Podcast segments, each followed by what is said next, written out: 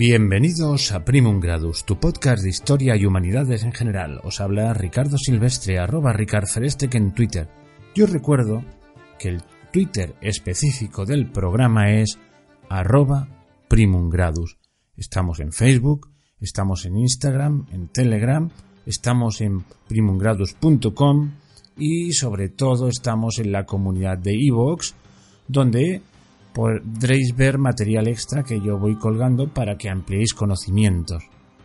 Y ya por último, os recuerdo el mail del programa donde podéis mandar vuestros comentarios, todos los extensos que queráis y podéis decirme lo que queráis, que es primumgradus.gmail.com Y después de esto deciros que vamos a continuar con Sumeria.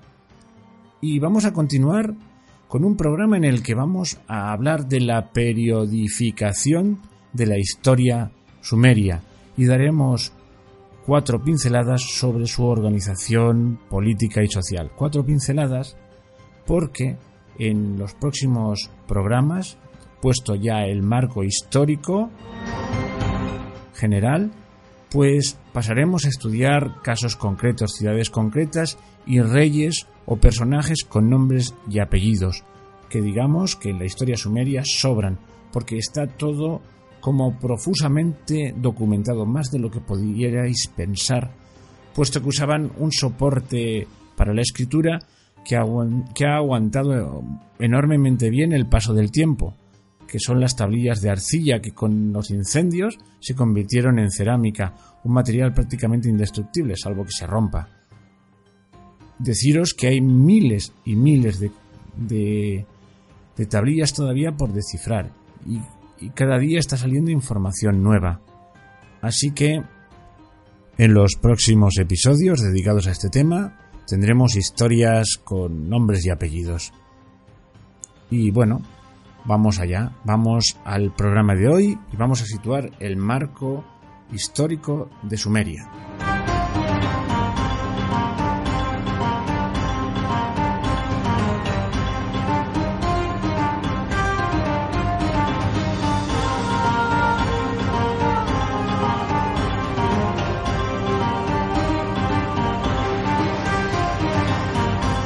Vamos allá con la periodificación de la historia de Sumeria.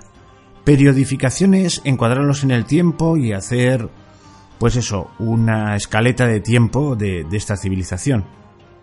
Y esta escaleta empezaría en el 3500 y acabaría en el 2000 a.C. Va restando años porque los años antes de Cristo en vez de restar suman. Cuanto más alejado está de la fecha del nacimiento de Cristo, más alta es la cifra. Cuanto más cerca, menor es de lógica, pero tenemos que acostumbrar nuestra mente a que aquí los años corren al revés. Una vez das el salto después del año 1, pues se van sumando años. Al revés se van restando.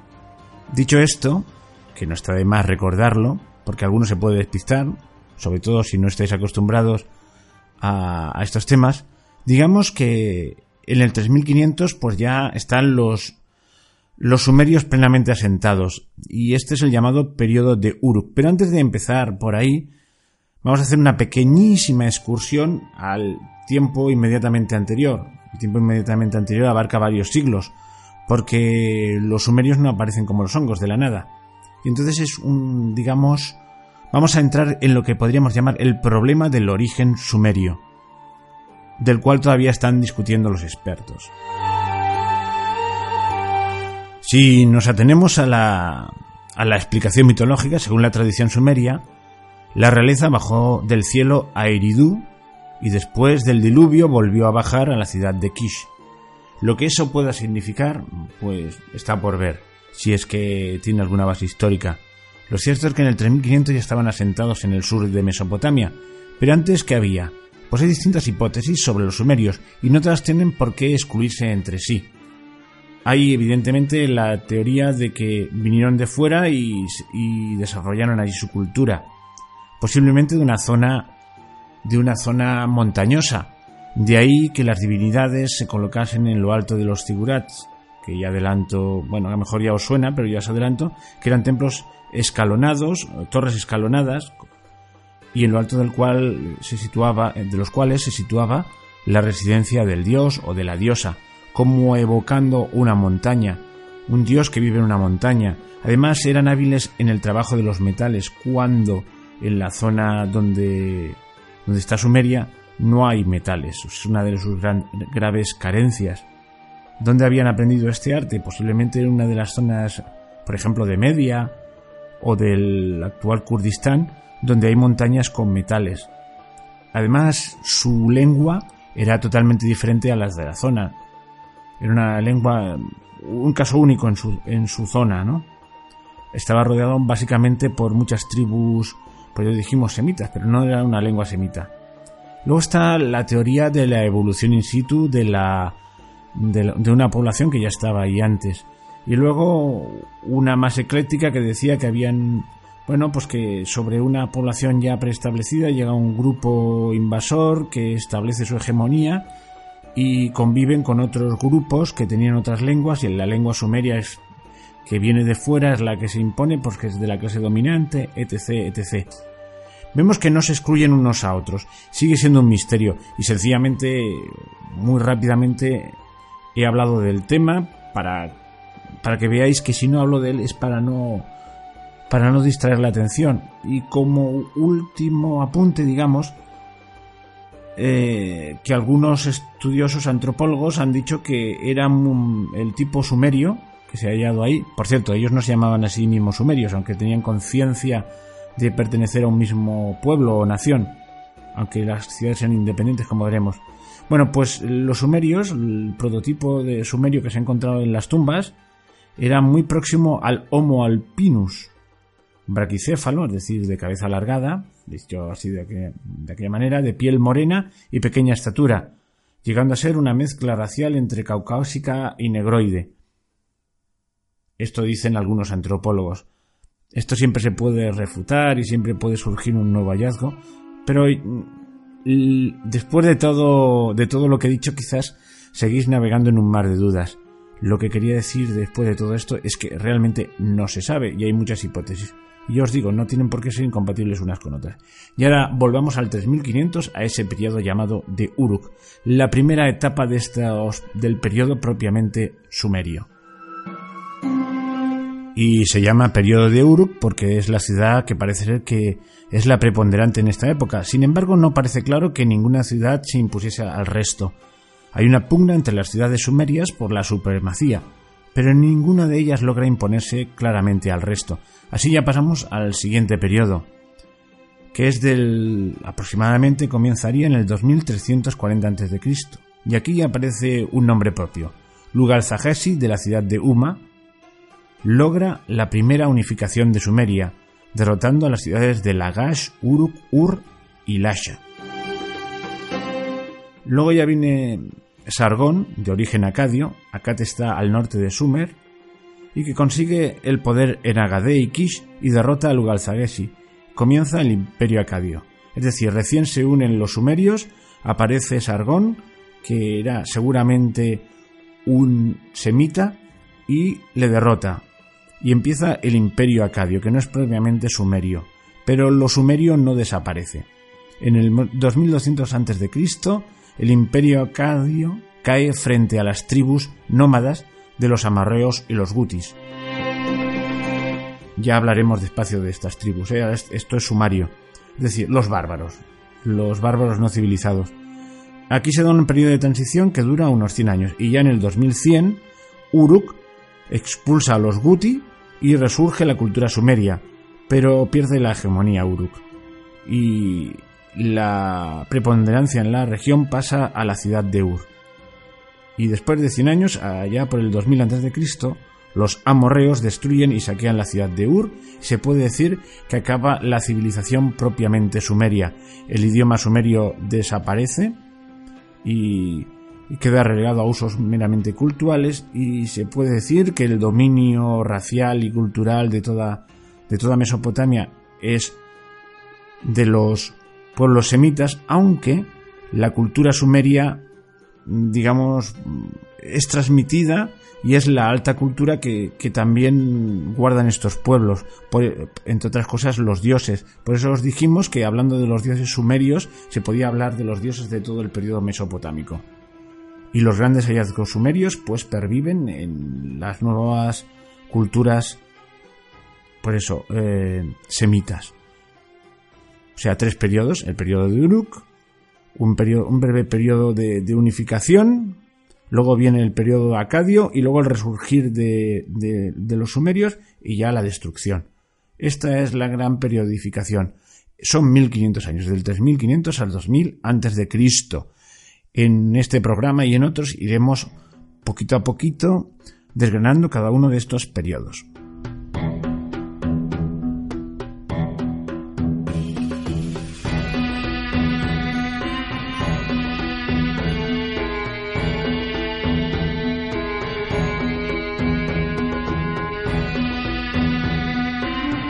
¿Y cómo se organizaban políticamente las ciudades sumerias? Vamos a dar unas pinceladas muy genéricas y en próximos programas los iremos, iremos especificando más según épocas y lugares. Cuando hablamos de ciudades sumerias estamos hablando de ciudades a partir del 3500 a.C. Antes hubieron otros periodos en Mesopotamia que se pueden llamar casi o prácticamente urbanos, el Obeit, etcétera, etcétera, pero no eran periodos históricos, sino protohistóricos. Sumeria, 3500 a.C. ¿Cuáles eran las principales ciudades? Ur, Eridu, Lagash, Uruk y Nippur. Cada una con un dios eh, protector con su correspondiente templo, al cual adoraban el resto de ciudades también, pero porque tenían el mismo panteón y eran, digamos, en términos modernos, eran todos una misma nación.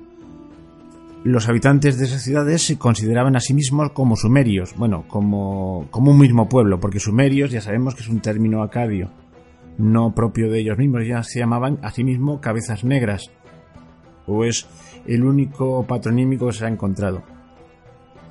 La identidad nación-estado no, no coja plenamente hasta la Revolución Francesa. Lo digo porque a la hora de analizar estas realidades antiguas hay que tenerlo en cuenta. Es decir, ellos tenían claro que todos eran una misma cultura, pero no estaban unidos políticamente. Ser una misma cultura, una, tener una misma cultura, una misma lengua, es decir, las partes constitutivas de una nación no se veían que fuesen condición sine qua non para tener un Estado, o no era para ellos la culminación el Estado. Y además hay que tener en cuenta de que Junto a ellos posiblemente vivían otros pueblos, por ejemplo pueblos nómadas, que pasaban por allí con sus rebaños, con los cuales convivían alguna temporada. Mm, posiblemente no eran racialmente puros o étnicamente puros. En ocasiones una ciudad concreta se hacía más poderosa que las demás y las dominaba. Pero luego al cabo tiempo el poder pasaba a otra.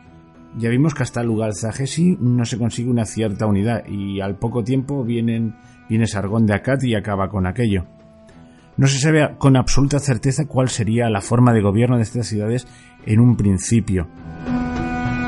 Hay una aceptación bastante generalizada de que al principio los centros de poder eran los grandes templos, es decir, que era una teocracia que se asentaba en la casta sacerdotal, de que en conjunto con algún jefe elegido entre ellos ostentaba el poder. Más adelante surge el rey, que ya veremos que tiene varios nombres, en, Ensi o Lugal. Que, que estos tres nombres o pueden mm, definir cosas diferentes o definir el mismo cargo desde distintos puntos de vista. Eh, lo siguiente que veremos será esto. Digamos que este poder bajo un, llamémosle, rey u hombre fuerte, es el fruto de la, de la necesidad de que alguien esté al cargo de los ejércitos. En todo caso, las clases dominantes vienen dadas porque es necesaria la coordinación de los trabajos de, pues eso, de canalización del agua y, y de riego. La zona de Sumeria, la zona baja de la Mesopotamia es una zona que rápidamente puede ser víctima de, inundaciones y, y que requiere una ingeniería coordinada para poder eso paliar las eh, los efectos de las inundaciones, desviando el agua, almacenándola y creando riego, lo cual necesitaba un poder centralizado que coordinase los trabajos. Era una sociedad bastante compleja, con gente especializada, con tareas especializadas. Y os digo, el centro económico en buena medida era el templo, donde había artesanos y donde se almacenaba el excedente agrícola. Las ciudades no solo comprendían el casco urbano, siempre amurallado, sino también una serie de pequeñas aldeas diseminadas en lo que podríamos llamar su término municipal. El territorio entre ciudades se delimitaba mediante una zanja. Y bueno, antes de acabar este programa así, digamos que introductorio, vamos a hablar brevemente de la figura del del monarca.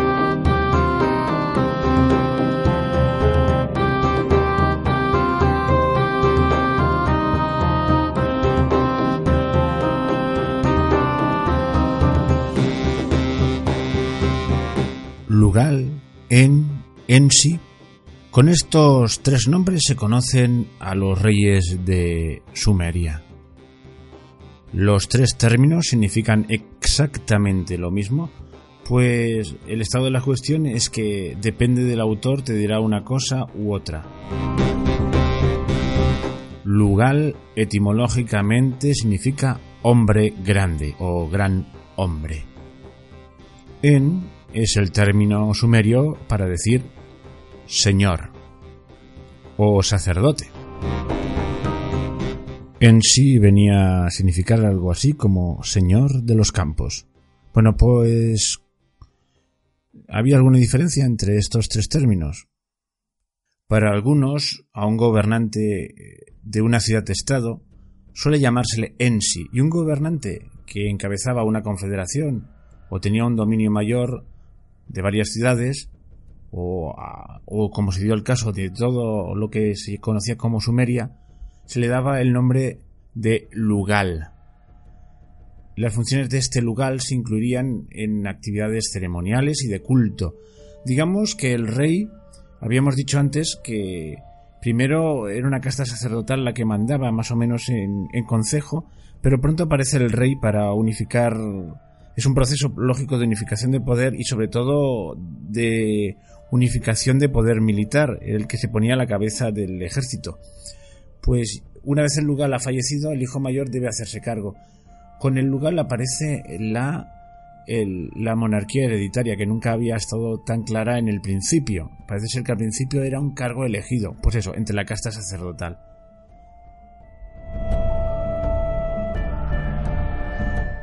Como dato curioso diremos que los ensis de la ciudad de Lagash a veces se refieren a la diosa patrona de la ciudad, Ningirsu, como su lugar, es decir, como, en este caso como su maestro. Ya veis que la terminología es toda... Bueno, una palabra es polisémica porque lugar, aparte de maestro, puede servir, servir también como término para designar a un propietario. Pues no sé, de un barco o de un campo, según se ve en las tablillas, o de, o de como cabeza de familia. Lo que sí hemos de tener claro es que el, cuando la monarquía está bien establecida, el Lugal, vamos a llamarle Lugal, controla tanto el aspecto religioso como el aspecto político. es una teocracia perfecta y tiene sujeto tanto al templo como al palacio. Habíamos dicho que el primer centro el primer centro económico era el templo y lo siguió siendo siempre muy importante, pero con el tiempo aparecen palacios. Pero siempre hubo una perfecta unidad entre poder político y poder religioso. Y dicho esto, yo creo que ya está introducido así a grandes rasgos las principales características organizativas de Sumeria y en próximos capítulos iremos, iremos viendo ciudad por ciudad y pondremos nombres propios, porque hay una larguísima lista real. Algunos nombres ya los hemos visto, o por lo menos os sonarán Gilgamesh, por ejemplo. Bueno, pues hablaremos de algunos de estos reyes, porque hay abundante material para hablar de ellos, e iremos concretando más detalles de, de cada ciudad y de cómo eran sus templos y su organización. Y bueno, y con esto acabamos por hoy. Pronto, muy pronto vendrá el siguiente programa que ya os digo, Pondremos ya nombres y apellidos y hablaremos de ciudades concretas. Hasta pronto.